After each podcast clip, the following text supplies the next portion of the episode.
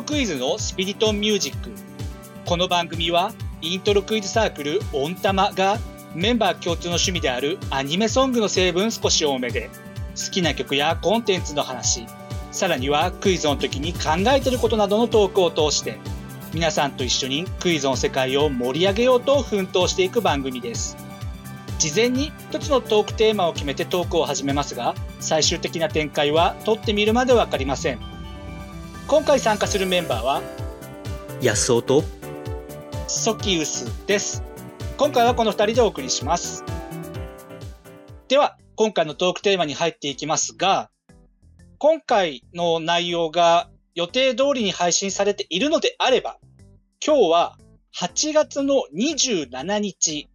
このイントロクイズのスピートミュージックでもたびたび取り上げてきたアニメロサマーライブ2022の2日目が開催されているはずです。というわけで、去年もアニサマの当日にアニメ様に関する会をやったので、今年もこういった形でそんな会をやってみようかなと思っています。今回のトークテーマは、アニメロサマーライブ2022の出演アーティストを眺めながら理想のセットリストを決めてみるという回です。というわけで、まあ、あくまでもこれを撮っている現在でですが、まあ、一覧出演アーティストが出ているので、そのアーティストを見ながら、この人だったら単純にこの曲聴きたいなっていう、まあ、現実性とかはあえて無視して、単純に聴きたい曲っていうのを語ってみる、そんな回をやってみようかななんて思ってます。というわけでまあ、おそらく YouTube の方では画面上に今日8月27日に出演されていたアーティストの名前、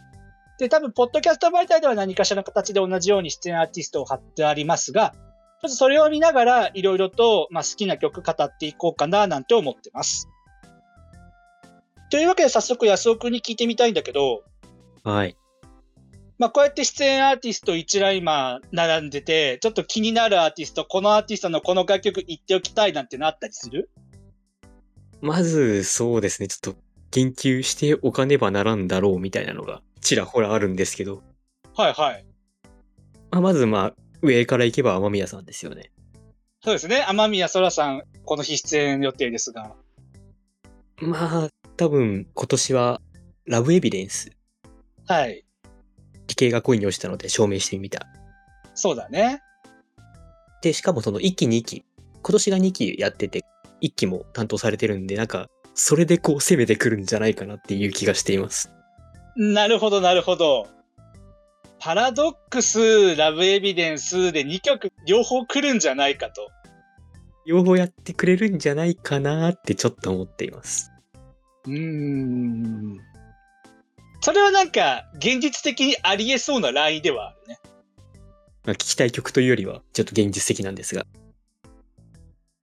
ちなみに、じゃあ単純にこの曲、フェスで聴けたら面白いな、いいな、みたいな曲ってあったりする雨宮さんって、もちろん他の人でもいいけど。そうですね。ただ、ノンタイアップを入れてくるみたいなの動きもたまにあるじゃないですか。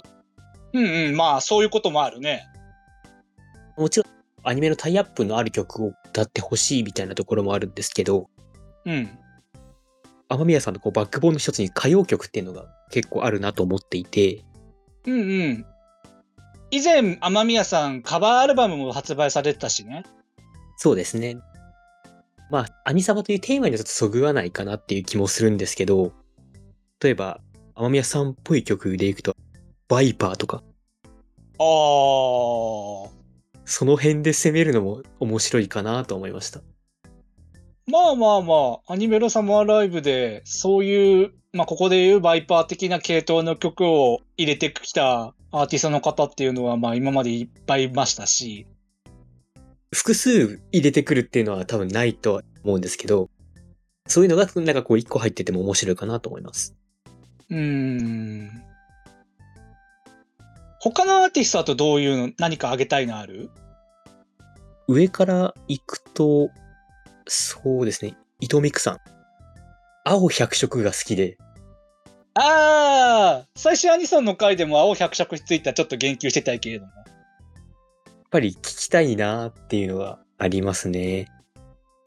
まあでもこれも現実的にやるでしょう。タイアップなかったと思うんだけど、パスタっていう曲をはいはい、ありましたね。聞くところによると、伊藤さん本人のそのライブでパスタを実際にこう壇上で食べたという、へえ。ひょっとしたら、ヘイカロリークイーン以来のステージ上飲食が見られるのではないかと。いや、伊藤美久さんはなんかいろんな曲やっても、個人的にも面白いなって感じはあるし、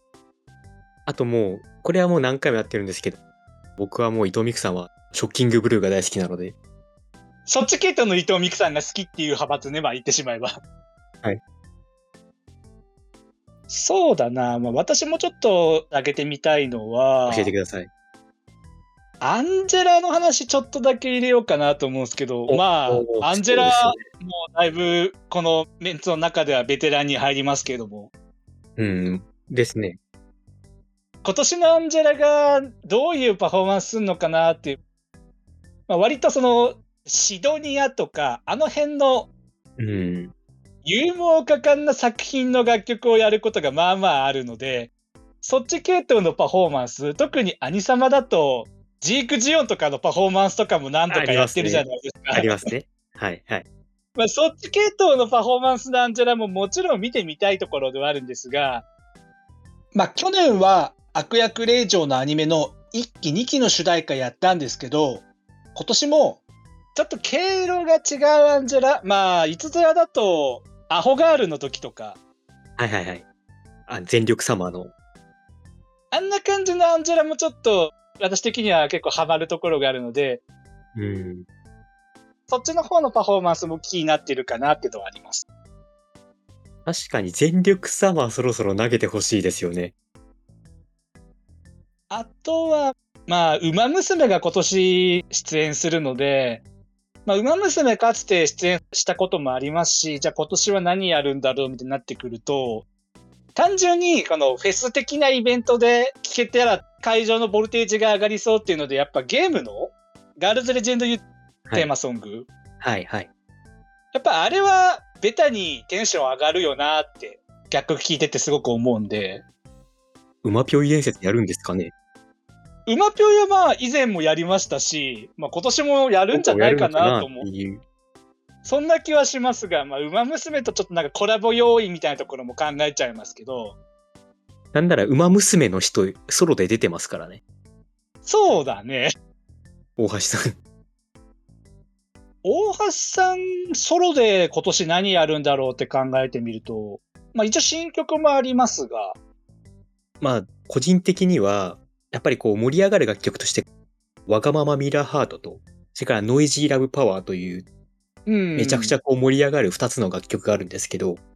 そうだね。盛り上がりますね、これは。それが交互に来てるんですよね。あー、そうなんだ。あれ交互できてるんだ、今。交互に来てるんですよ。紅白の石川さゆりみたいな。みたいな、そうなんですよ。過去の見てたら、交互だと思って。うーん。まあ、ここまで比較的女性の歌手グループみたいなのが続いていますが、まあ、出演メンツ他に眺めてみても、もう割合的にちょっと女性歌手、アーティストの方が多いですが、男性の方、梶原さんとかグランロデオとか、その辺、あとフローとかもいますんで、ちょっとこっちの方の話もしてみようかなと思うんですけど、じゃあ、一ついいですか？どうぞどうぞ。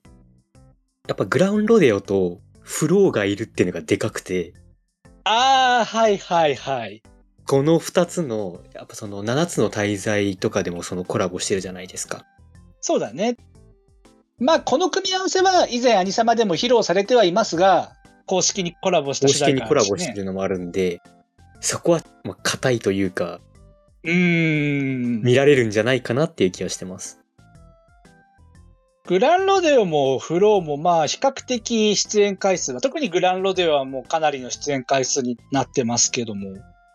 なんかそれぞれの楽曲でみたいなとこになってくると安尾くんどうだろそうですね。結構まあ最新の神も仏ももう好きなんですけど、ううんうん。関連でムーブオン茨道とか、ああ、シリーズでってことか。そうですね。それとかも聞きたいなとかは思いますし、うんうん。個人的に愛のウォリアーが好きなので、うわー、2022年にそれ聞けたら、私としてもすごい熱いな。たらなんかこう、エモさで死んでしまうような気がしますね。もう、グランロデオくらいの歴になってくると、ノンタイアップ系の楽曲でも一個くらい入れ込んで大丈夫だろうみたいなところは、まあまああると思うんで、個人的に好きな、特に夏でってなってくると、バラライっていうアルバムリード曲があるんですけど、あれをね、聴けたらすげえなって完全に理想だけの話ですれば、そういうのがあるんですけど、グランロデオは楽曲いろいろあるからな。アンジェラ・グランロデは本当何来るかわかんないと思ってます。そうそうそう。フローも、まあ、過去の出演では、確か私もその時言ったはずですけど、GO でウェーブしたのすごい覚えてますし、GO とか、それから、デイズとか、その辺はもう、鉄板な感じがしますが、鉄板ですね。ただ、今年、去年で言うんならば、まあ、この最新アニソン回でもやっぱり触れていますが、コードギアスの楽曲担当したりもして、最新の楽曲がやっぱあるので、ですね。その意味では、まあ、これは少し前に配信した振り返り会、アニサマアニソンフェスの振り返り会で私が挙げたりもしましたが、マッドキット、その辺との絡みもちょっと気になるんですよね。そうだよんだよね。あの回でも言及しましたが、ちょっと絡みを見てみたいっていうのはやっぱりあって、縦ラップは聞きたいですね。まだ他にも出演アーティストはいますが、はい。挙げてなかったエイルさん、青いエイルさんの話もちょっと挙げてみようかなとは思うんですけど、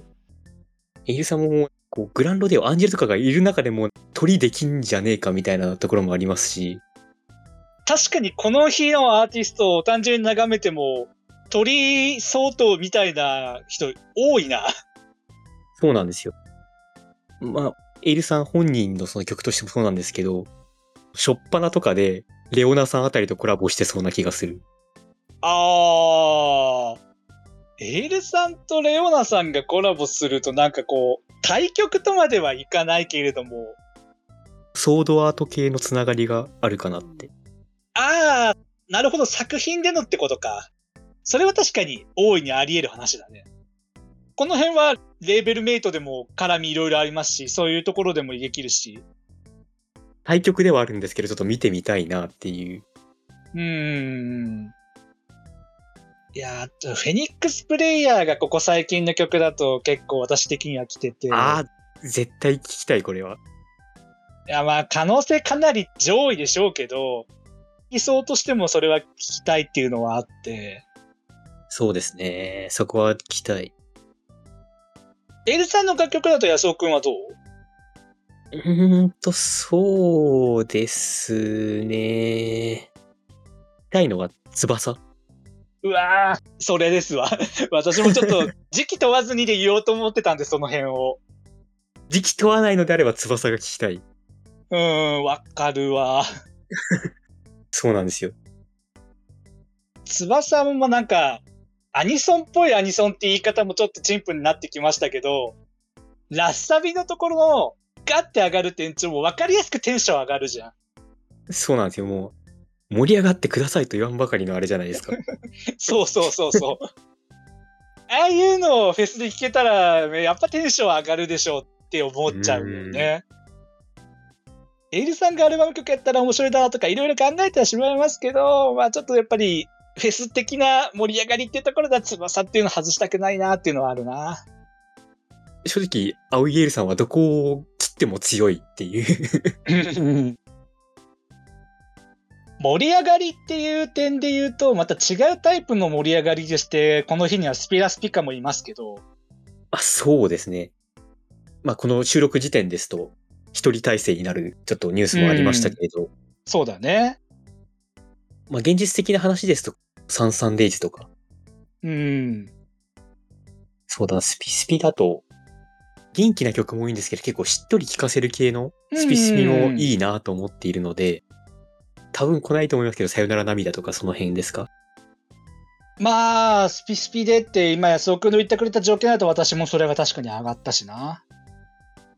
あとは、コラボ要因としてのスピスピが、ダイアログあたりと、あこれはちょっと真面目な話、スピラスピカのミキハさんが、初めての革命を歌ってみたしてたりするので、ー、へえ。まあそのツイッターとかに上げてたんですけど、で、ダイアログも今、内山ゆりなさんが療養されてて7人体制なんですけど、うん。そこに一人入ってなんか、レボルちゃーんってやってそうな気がする。私はスピスピの楽曲で、それこそ理想っていう話をするのであれば、はい。タイアップではあるんですけど、アニメ作品のタイアップではない表題曲シングルで、小さな勇気って楽曲があるんですけど、うん。これ好きで、なんかそういうのをちょっと聞けたら嬉しいなと思いつつ、あと個人的にこれも好きなのがスタートダッシュ。一番最初の、この名義になっての最初の曲。はいはい。いやー、これ聞けたらちょっとこれもテンション上がるなっていうのはあるな。もちろんその、私も最新アニソンの回で散々語りましたけど、そっちの最新でも全然聞きたいですが、この辺来たらよよりテンション上がるなっていうのはある。ありますね。そしてまだ上げてない人で言えば、まあ、石原かおりさんがこれでまたソロも出ていますけれども。まあそうですね。ただ結構、この夏までにタイアップがものすごく増えた。うーん。あれ、もしなんか聞きたい曲とかって逆にあります？ああ。石原かおりさんでっていうと、私はちょっとなんかソロ名義の楽曲よりも、これはただ単なる理想でしかないんだけど、ゆいかおり楽曲をさらっと埋め込んだら面白いなと思っちゃうとこがあって。そうなんですよ。馬娘で小倉優衣さんが来るので、そうそうそう。ちょっとね、その妄想をしてしまったんですよ、私も。なんかそういうのでちょっとあわステディーボーイで突然出てくるみたいなのを、メンツ的に妄想してしまうところがあったので。多分その声出すの禁止ですけど、絶対泣く人いますよね。あの頃って感じだもんね。さっきまだ名前出してなかった梶原さんとかも、そういう意味では、この名義でソロでやるっていうのはそこまでまだ活動歴が長いわけではないので、まあ今期タイアップとかもありますけど、梶原さんとこう、マッドキッドとかのコラボみたいなのもあるかなと思ってて、あー、わかるわかる。ダンスボーカルグループのマッドキッドとも合うんじゃないかなっていう気が。なんかその系統は確かに梶原さんの方向性としてあり得る話だな。いやもう、一日分のアーティストだけで結構な時間過ぎてきてるんですけど、ですね。レオナさんに関しては、私は推しクリエイターの回でちょっと絡めて話しましたけど、ここ最近の活動で言うならば、最近出たミニアルバムの中の Life is Beautiful っていう曲が、それ、今年の私のマイベストにも食い込むんじゃないかってくらい好きな楽曲があるんですけど、これ聞きたさがすごくあって、まさかの安尾くんと今被りましたけど、ありますよ、それ。僕も好きで。ネイキッドのミニアルバムの一番最初に来るリード曲なんですけど、これが私が推しクリエイター界で挙げたような、まさに絶望を絶望のまま寄り添ってくれるんだけれども、それをあえて明るくすることでより際立たせるみたいな曲なんですね。まさにテーマが。頑張ってしまった、みたいな。そうそう、頑張ってしまったね。もそうそうそう。ちょっとね、レオナさん他の楽曲もいろいろありますけど、そこは私は妄想したって意味ではそれをあげたいし。しかも、比較的最新というところでも、本当来ても全然おかしくないなとは思いますね。で、ザックさんも最近は連続リリースとかやってるんで、もしかしたらその楽曲でなんかタイアップじゃない方のやつも来るかななんて思っちゃったりもするし。なんかこう、ザックさんのアレンジ力でメドレーみたいな感じで繋げてきそうですよね。あー、あるかもね。私はいつぞやの兄様のピアノで生でやったホープネスがすごい印象に残ってて、おー。まあもちろんあの年はあの年であれをやったので全然違う方向性からの逆に見たいんですけど、なんかそういうのはちょっと気になるかな。でまあ、なんだかんだで最後になっちゃったダイアログがあるんですけど、はい。理想って意味ではどうですか、安尾君。そうですね。割と自分はソロライブでそこそこ聴いているのかなと思いますが、うん。ないとは思いながらも、皆様のために、あやふわアスタリスクをやってほしいです。おー。フェスとかで出すタイプの曲ではないかなとは思っているのですが、まあ、せっかくの兄様なので、うーん。このジャキヤラ友崎くんが去年の作品なんですけど、そこでも瀬取り落ちしてしまったので。まあでもプラスで考えれば、これはもう現実あると思うんですが、僕らは愚かだなんて誰が言った？まあまあ、この辺はだいぶ硬いんじゃないかなと踏んでますが。頭からカットはしてほしい感じですね。私妄想だけで言っていいんだったら、夏の花火と君と青を聞きたいんですけど、それもうオタクの反応ですけど。確かにこのスパークルっていうそのコンセプトとも合いますし、そうなんだよね。夏だし、スパークルするもんだし、背名渡るだし、みたいな。そ それはまたまた違うでしょ。まあ現実度合いそこまで高くないんですけど、今年のテーマと、あと単純に聞きたいっていうのがあって、振り付けとかもいいんで、ぜひこれ生で感じてほしいですね。おー、振り付けね。と、まあ、やっぱり15組いるんで、15組語るだけで容易に時間はもうおしまいの時間に近づいてきてるんですが、これ3回分できますもんね。本当にやろうと思えば3回分できてしまう内容なので、一応8月26日と8月28日のアーティストっていうのも27日と同じように画面貼っておいたりしとくので、最後にまあ、このアーティストの中で今知ってこの人上げときたいっていうのがあれば最後にどうぞって感じなんですけど、難しい質問ではあるけど安尾誰かいる？まずじゃあ、ちょっと各日1個ずつくらい上げていきますか？うんうん。あー、でも2人行きたい。まず26日は月のテンペストサニーピースが出るんですけど、そうだね。アイドリープライドのライブに行かせていただきまして、そこで結構良かったので、おー。ちょっと期待したいなと思って。うんうんうん。あとまあ、チコハにも出るんでよろしくっていう感じです。他あげときたいの、今のうちに。そうですね、28日、ジャイロアクシアの火花散るがすごい行きたいんですよ。おー、ほうほうほう。それは何目線でのセレクト？単純に好き。ああ、単純に好き。なるほどね。わかりやすいわ。しかも、ローズが全面的に作ってる曲なので、めちゃくちゃこう、ライブでもぶち上がる曲かなと思っています。あと、僕はもう、サジと花澤香菜さんに注目したいです。まあ、これに関しては、兄様振り返り会で言及しておいたので、同じように期待してるんですけど。名前を出すだけにちょっと留めておきたいと思います。私もじゃあ駆け込みでって感じでいきますけど、あ難しいですけど、まあ、単純にこれは願望として、そしてまあ現実的にもありえそうなラインとして、朝香さんのゆるキャン主題歌3連発とか、ああ、今年は映画があるので、一期二期映画みたいなメドレーとかがあるんじゃないかなんていう期待をちょっとだけしてるっていうのと、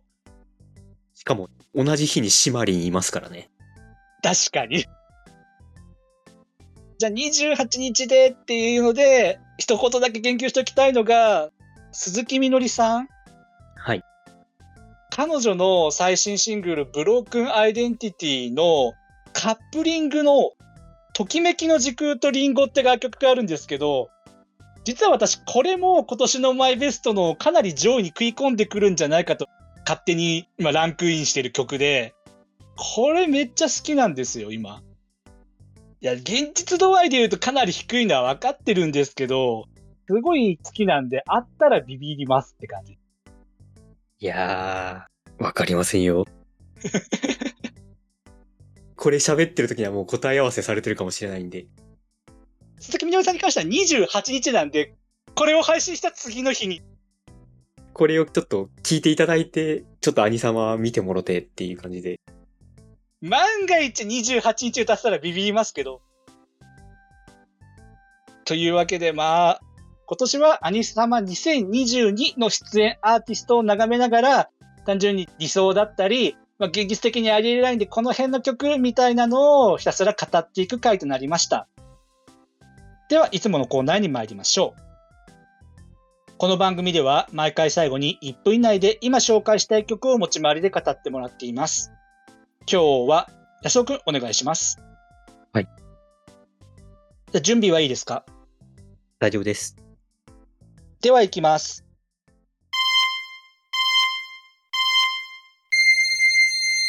今回私が紹介したい楽曲は、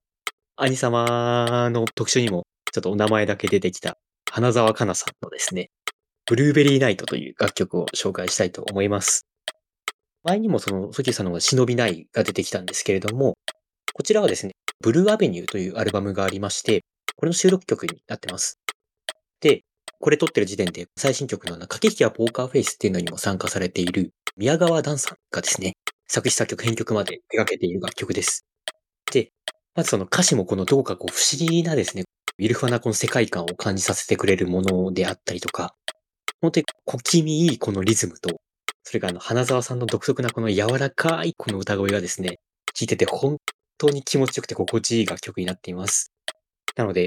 何様で歌ってくれなくてもいいので、このブルーライト、ぜひぜひ皆さん聴いていただければと思います。アルバムブニューアルバムの名盤ですので、ぜひぜひお願いします。ここに来て花沢さん2曲目で、そこですか ?2 曲目です。ブルーベリーナイト好きなんですよ。おー。ブルーアベニューは名盤ですから。花沢さんのアルバムに関してはそれぞれ紹介したいのがありすぎるので。そうですよね。なんなら最新の過激やポーカーフェイスのカップリングそうきたかっていうのも語りたいんですが、これも時間がないので、最新アニソンの回で言えたらいいな程度でなんですけど。なので、ちょっと自分も紹介したい花沢さん、まあ、兄様にもですね、初参戦ということで。そうですね、この名義で。はい。というわけで今回は、今年のアニメロサマーライブにソロ名義でも参戦される花澤香菜さんの楽曲を紹介してもらいました。ではエンディングです。この番組は水曜日と土曜日の夜7時の週2回プラスアルファで新しいエピソードを YouTube、Spotify、Apple Podcast、Google Podcast で配信しています。